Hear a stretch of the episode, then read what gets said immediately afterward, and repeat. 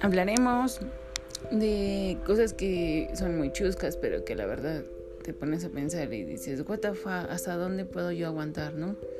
O realmente, ¿en dónde tenía la cabeza como para estar ahí eh, despistada y no haberme dado cuenta de las intenciones y la malicia de las personas?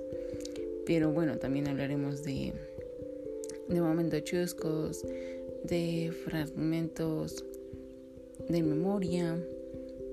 Em, y pues nada, todo será muy interesante.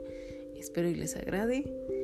Y pues no queda más que eh, seguir adelante, dando lo mejor, como diría el buen Amix Mitch. Y después contaré quién es el buen Amix Mitch. O por qué me, gusta que me gusta el nombre.